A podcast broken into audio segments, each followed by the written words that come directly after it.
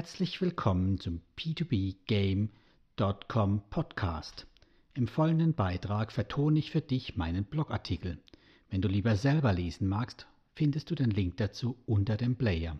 Der Inhalt ist in beidem nahezu identisch. Viel Spaß dabei. Linked Finance, die irische Perle. Vorstellung und erste Erfahrungen mit Linked Finance. Update mit Review vom November 2018. Um mein Portfolio nicht noch weiter in Richtung Baltikum zu verschieben, habe ich nach weiteren Alternativen gesucht und bin neben Flender auf die deutlich größere bzw. die größte irische und schon seit 2013 existierende Plattform Linked Finance gestoßen. Seit der Gründung hat Linked Finance Stand 2018 für 75 Millionen Euro Kredite finanziert und wird von über 20.000 Usern unterstützt. Das ist schon mal eine ordentliche Ansage. Anmeldung und Ein- sowie Auszahlung. Anmelden ist tatsächlich unproblematisch, sofern man der englischen Sprache mächtig ist. Ist das in wenigen Minuten erledigt. Der obligatorische Personalausweisscan und eine Adressbestätigung, ein Bankanschreiben oder ähnliches wird erst bei einer Abhebung benötigt. Ungewöhnlich ist die Vergabe einer PIN, die zusätzlich zum Login teilweise randomisiert abgefragt wird. Eine nette Idee, erschwert aber die Verwendung eines Passwort-Saves, wie bei mir zum Beispiel KeyPass, ein wenig erhöht natürlich dafür die Sicherheit. Einzahlen kann man sehr einfach per Kreditkarte oder dies auch klassisch per Banküberweisung kostenfrei tätigen. Bei letzterem muss man ein wenig aufpassen. So gibt es keine Kunden-ID im Betreff, sondern stattdessen eine einmalige Referenz-ID pro angelegter Überweisung, die man auch verwenden muss. Ansonsten passiert es euch wie bei mir. Und der Support muss nachhelfen. Also besser keine Überweisungsvorlage bei seiner Bank speichern, sondern das jedes Mal akribisch selbst eingeben. Eventuelle Auszahlungen kann man viermal im Jahr kostenlos vornehmen. Darüber hinaus wird eine Gebühr fällig. Das passt soweit für mich. Kredite, Ratings und die Präsentationen. Kommen wir zum Wesentlichen, den Kreditangeboten. Kreditnehmer sind ausschließlich eher kleine mittelständige irische Unternehmen, KMUs. Die Laufzeit variiert dabei von 6 bis 36 Monaten. Anhand verschiedener Kriterien wird das Rating der Kredite von Linked Finance festgelegt. So müssen die Unternehmen zum Beispiel länger als 24 Monate existieren, um überhaupt schon mal das Level Y verlassen zu können. Das Gros der Kredite liegt im A bis C Rating-Bereich. Die Zinsen sind fest und es gibt im Gegensatz zu früher kein Bieterverfahren mehr. Das heißt, wenn man sich entschließt, mitzufinanzieren, bietet man seinen Mindestbetrag von 50 Euro oder darüber hinaus natürlich auch mehr zu einem festen Zinssatz dem Kreditnehmer an der das Angebot dann annehmen kann. Erst mit der darauf erfolgten Zuteilung und Annahme durch den Kreditnehmer läuft dann der Kredit an und es werden auch die ersten Zinsen fällig. Als Investor kann man sich über jeden Kredit ausführlich informieren. Das Unternehmen wird vorgestellt, die Bilanzen und auch die geplante Verwendung für den Kredit. Dadurch kann man sich ein gutes Bild von dem Kreditnehmer machen. Theoretisch gibt es auch die Möglichkeit, Fragen zu stellen. Da die Kredite aber sehr schnell gefüllt sind, erübrigt sich dies. Dazu später mehr. Die Verfügbarkeit von Krediten ist hervorragend. Um mein erstes Diversifikationsziel von 50 Krediten zu erreichen, habe ich gerade mal einen guten Monat gebraucht. Das schafft man weder bei Estate Guru, geschweige denn bei meinem zweiten Iren Flender. So wurde in den ersten drei Quartalen von 2018 mehr als 450 Kredite vergeben. Ich habe bisher nur knapp 100 Kredite eingesammelt. Allerdings sind die begehrten Kredite oft in wenigen Sekunden ausverkauft. so dass man um den einfachen, aber mit allen nötigen ausgestatteten Autoinvest, der zum Beispiel auch zulässt, Kreditnehmer auszuschließen, in die man in den letzten sechs Monaten bereits schon einmal investiert hat, nicht wirklich herumkommt. Beziehungsweise dann entsprechend deutlich mehr Zeit und Geduld mitbringen muss.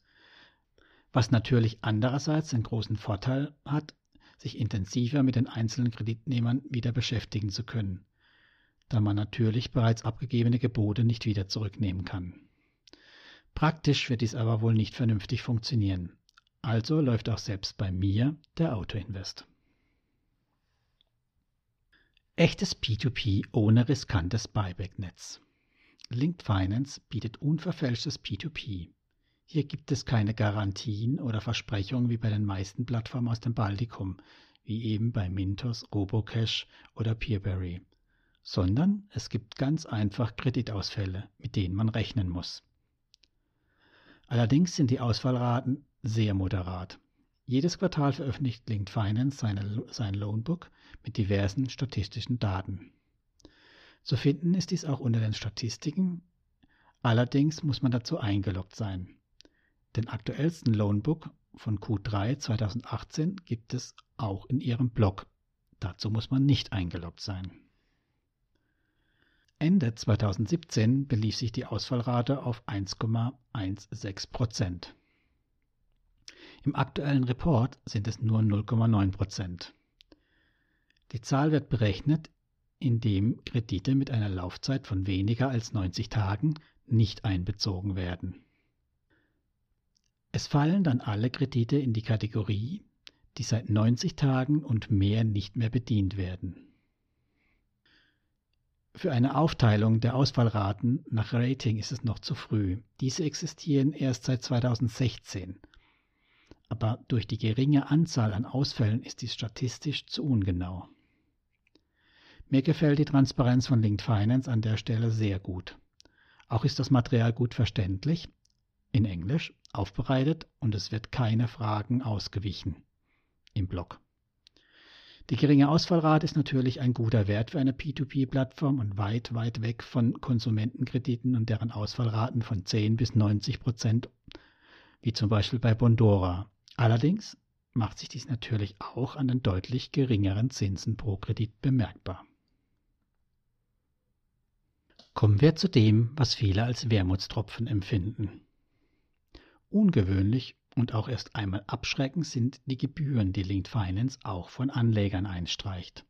So werden 0,1% pro Monat auf zurückgezahlte Zinsen fällig.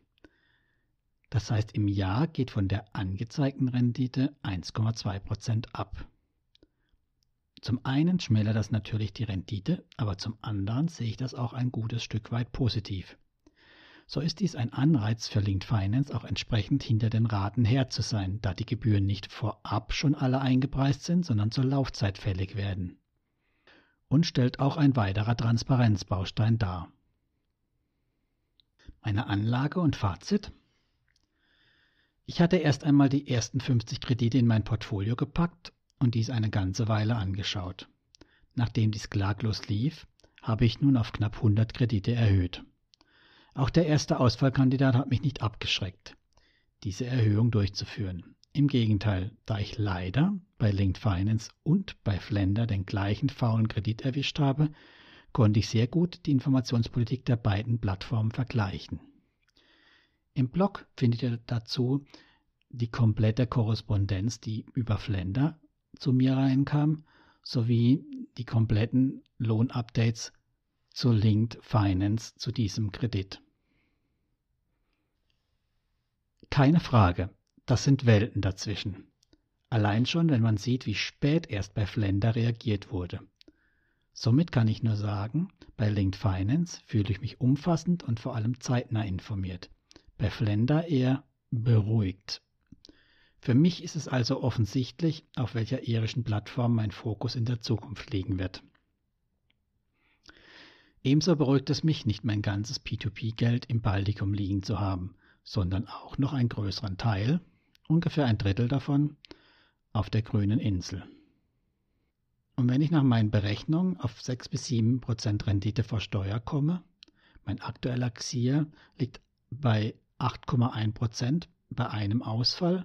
Dieser ist allerdings noch nicht eingepreist, da noch im Status Late, auch wenn ich persönlich eher schwarz sehe, dass dies sich nochmal positiv verändern wird.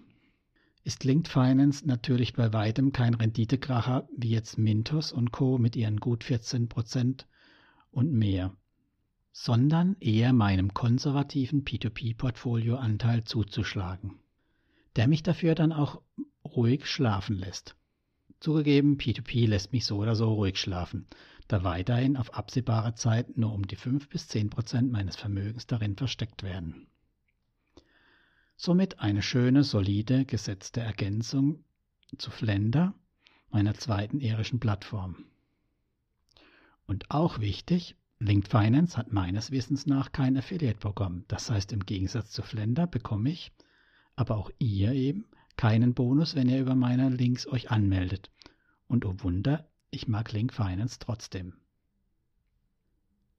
Denkt daran, P2P-Kredite sind trotz allem ein Hochrisiko-Investment.